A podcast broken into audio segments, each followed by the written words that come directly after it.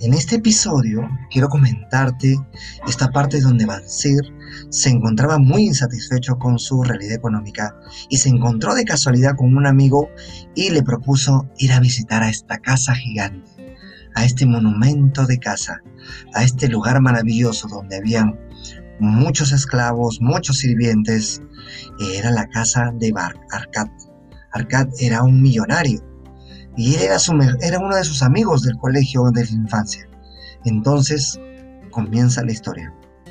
Después de que Bansir conversó con su amigo Pepe acerca de visitar la casa Arcad al día siguiente, Bansir se preguntó, ¿y qué estaría haciendo Arcad para lograr todo eso? ¿Qué secretos, qué estrategias hizo él para tener ese gran resultado? En ese momento no pudo dormir, concilió el sueño de forma muy austera y se levantó muy temprano porque quedó ir muy temprano a la casa de su amigo Arcad con Pepe. En ese momento llegó Pepe y empezaron a caminar juntos y se fueron caminando juntos y caminaron y caminaron hasta que llegaron a una puerta grandísima, una puerta grande, una puerta inmensa, de alto de 6 metros y de ancho de 2 metros y medio. Y a la entrada de, de, esa puerta estaba un hombre grande, corpulento, de 2 metros, un sambo grande, él era el, el, guardián de la casa y le dijo, ¿qué desean ustedes?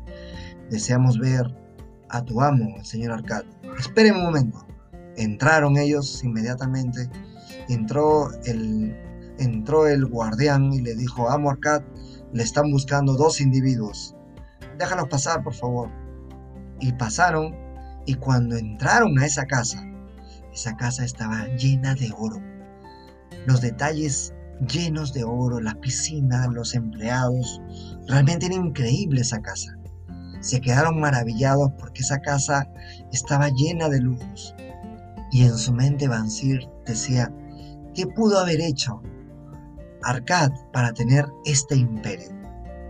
Y se acercaba lentamente a donde estaba sentado Arcad. Estaba sentado en una silla bañada en oro y en su mente Bansir decía, ¿qué pregunta le hago? Porque yo también quiero tener ese éxito, yo también quisiera tener esa suerte que él tiene. Así es que eso lo veremos en el próximo capítulo.